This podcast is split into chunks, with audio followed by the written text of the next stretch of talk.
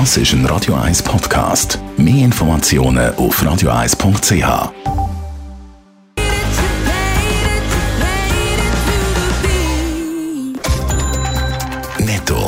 Radio 1 Wirtschaftsmagazin für Anleger und Sparer, wird Ihnen präsentiert von Tracker.ch, der weltweit führende Anbieter für mobile Ortungslösungen.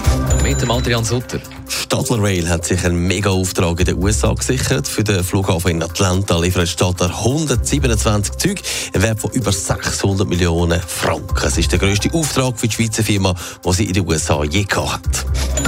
Trotz Spionagevorwürfen hat der chinesische Mobilfunkhersteller Huawei im letzten Jahr den Gewinn gesteigert.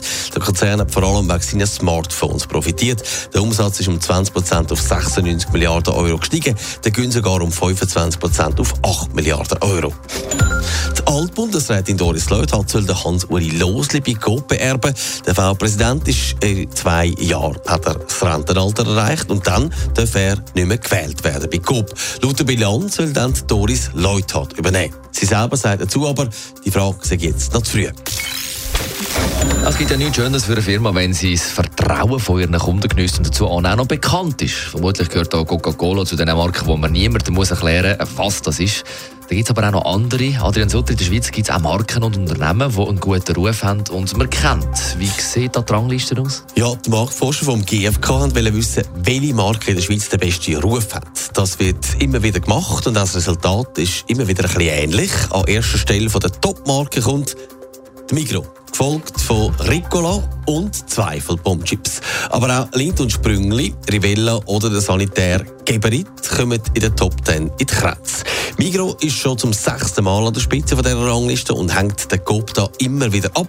Die sind nämlich auf dem siebten Platz. Was man übrigens nicht findet an der Spitze von der Rangliste, sind Grossbanken oder auch Pharmakonzerne und Versicherungen. Non-Profit-Unternehmen, nach denen ist ja auch gefragt worden, für die ist es besonders auch wichtig, dass sie das Vertrauen gewinnen. Oder? Ja, sie leben ja zum grossen Teil von Spenden. Darum ist das natürlich schön, wenn man kennt und geschätzt wird. Die Rega ist da an der Spitze vor dem Roten Kreuz und der Schweizer Paraplegiker Stiftung.